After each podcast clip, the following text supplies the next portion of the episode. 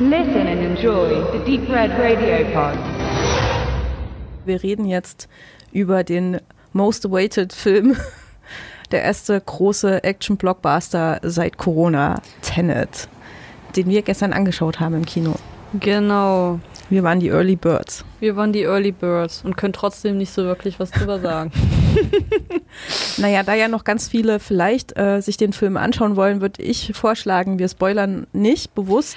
Das ist aber, aber genau. Ist schwierig. Da können wir gleich zum ersten kommen. Es ist schwierig, man kann gar nicht so richtig sagen, worum ging es in dem Film eigentlich. Also das irgendwie ja. in ein, zwei Sätze runterzubrechen, finde ich schon schwierig. Irgendwie. Ähm, mir ist immer noch die Ursache nicht klar, wo das Ganze herkommt, aber das ist vielleicht auch gut so, weil das ja. würde ich euch jetzt auch nicht ausbreiten wollen. Aber auf jeden Fall gibt es irgendwie so eine merkwürdige Art von Maschine. Äh, wenn man da durchgeht, kann man plötzlich rückwärts laufen. Also rückwärts nicht nur optisch, sondern auch durch die Zeit. Und ähm, das ist total spannend und wirkt, bewirkt also ne, dieser Zeit tralala Dingsens kennen wir ja schon aus vielen Filmen, ist meistens auch immer schwierig, weil es immer zu, zu solchen ähm, Paradoxon, Paradoxen führt. Paradoxie? Keine Ahnung. Griechische Wörter kenne ich mich nicht aus. Ähm, und auch das ist wahrscheinlich, wenn man tiefer hineingeht und den Film logisch verstehen möchte, kommt man da wahrscheinlich auch irgendwann drauf. Ja. Kann ich mir gut vorstellen. Aber es sieht optisch total cool aus. Und ich finde auch die Geschichte durchaus interessant erzählt. Die Geschichte ist durchaus interessant erzählt. Ähm, dieses Prinzip der Inversion, dass Zeit quasi umgekehrt ablaufen kann, wird auch gut, gut erklärt und auch schön dargestellt, finde ich. Und dadurch kommt man auch so ein bisschen in diesen, in diese ganze Thematik rein. Aber da sind wieder so viele verschachtelte Sachen drinne dass ich so echt so drin saß und ich so, nein, ich muss da weiter jetzt zuhören, ich muss da dranbleiben, sonst check ich das irgendwie nicht mehr. Und ich wollte ständig auf Stopp drücken und ich wollte es erstmal sacken lassen. Und es hat ja nicht funktioniert, weil ich im Kino drinne saß und so. Also entweder war ich einfach zu blöd vor dem Film oder ähm, auf der anderen Seite, ich habe das schon von, von mehreren Leuten gehört, die den Film äh, gesehen hatten, dass die da auch so ein bisschen so dieses Sacken lassen, dass da so ein bisschen gefehlt hat. Aber äh, diese Story an sich und Christopher Nolan macht nun mal halt viel mit Thema Zeit, Stichwort Inception und Interstellar und so. Ähm, dieses Prinzip ist einfach so cool. Das haben die so cool in diesen Film reingebracht. Ich bin, äh, da war ich wirklich begeistert von, wie die das auch so geklärt haben mit dieser so einer Art Drehtür, diese, diese Maschine da. Ähm, wie die das dann machen und dadurch wird das dann umgedreht und so. Das ist, das ist irgendwie so ein bisschen, das ist, das ist gut schlüssig gewesen. Das fand ich unglaublich interessant. Da habe ich mich dann im Nachhinein so ein bisschen äh, ja, unterhalten und so überlegt, ja, wie weit würde das richtig funktionieren und so weiter und so fort. Mhm.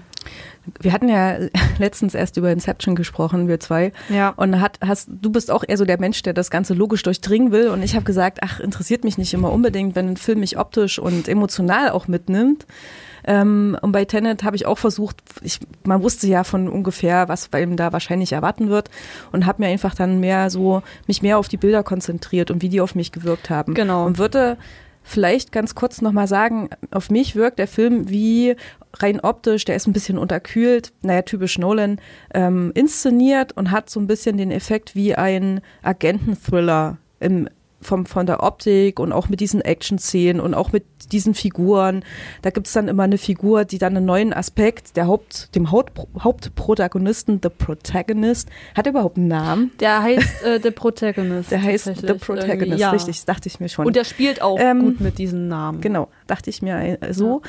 Ja. Ähm, der, der kriegt dann halt immer von verschiedenen Leuten so ein paar Informationen zugeteilt und man puzzelt sich mit ihm zusammen, dass dieses ganze Bild irgendwie. Ja. Und das hat was von einem, äh, eben von einem Rätsel, also von einem Agenten, tralala. Das, das passiert ja auch, weil es gibt eine Gegenseite, die sich gegenseitig dann versuchen auszuspielen. Ne? Deswegen dieses Agentendings. Genau. Mit Action-Szenen, Autoverfolgungsjagden und Explosionen und das ganze Dings, das ist da alles voll drin. Und ähm, zusätzlich kommt eben dieses Science-Fiction-Element mit der Zeit, aber sehr, ähm, wie du das sagst, das ist optisch gut integriert. Es gehört einfach in dieses ähm, ganze Setting einfach hinein. Und das ist ja so ein Jetztzeit-Setting. Es ist da einfach da und das gehört da auch hin. Und das wird überhaupt nicht in Frage gestellt, dass da so was komisches wie eine Zeitmaschine da existent ist. Ja, aber ist es so richtig eine Zeitmaschine? Das ja. ist ja auch wieder das Problem, weil viele hatten so ein bisschen Angst davor, äh, ein Zeitreisenfilm und so, es nicht schon wieder. Eine ist neue so, Art von Zeitmaschine. Ich, ich, ich würde es tatsächlich gar nicht so richtig Zeitmaschine nennen, mhm. sondern irgendwie einfach nur Spiel mit der Physik. Ja.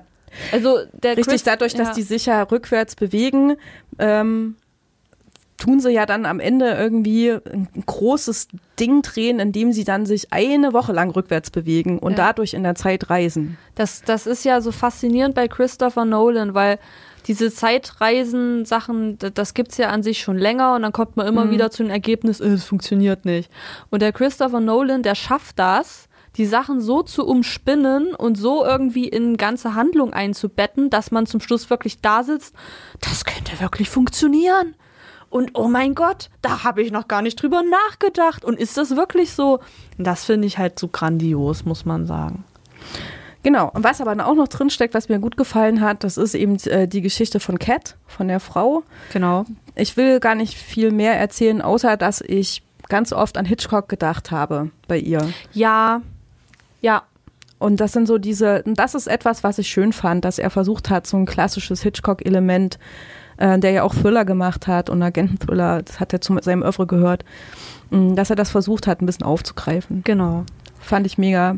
Ansonsten, also Cat ist aber auch so die einzige Figur, die, die, an der ich Interesse hatte. Das ist ein ganz großer Schwachpunkt, den ich bei diesem Film sehe, Mhm. tatsächlich. Selbst ähm, die Figur Neil von ähm, Robert Pattinson gespielt. Die mochte ich zwar gern, aber die hat mich eigentlich nicht interessiert. Ja, also da, da, da stimme ich dazu. Da habe ich bis jetzt tatsächlich mir auch noch nicht so richtig Gedanken drüber gemacht. Aber es ist wirklich, es ist wirklich so, also irgendwie die Hauptfigur, die war halt da. Die hat das alles so zusammengehalten, aber so richtig viel erfahren habe ich die über die ohnehin nicht und so. Ja, warum, Ja. Hat, sie, warum hat er, the Protagonist, denn eigentlich all das gemacht, was er da gemacht hat? Warum? Genau. Es warum- gibt überhaupt gar Warum keinen hat Grund. er das gemacht? oder? Warum hat er erstmal überhaupt keinen Namen und so? Warum, warum hat er den Schritt vor dem anderen gemacht? War er einfach nur zufällig da und so am Anfang? Also, das ist irgendwie, ich weiß nicht. Was ich nochmal hervorheben möchte, ich habe es jetzt schon sehr vielen Leuten sehr häufig gesagt, dieser Soundtrack war mit Abstand der besten, einer der besten oder wenn nicht sogar der beste, den ich in den letzten Jahren gesehen habe, gehört habe, gehört habe.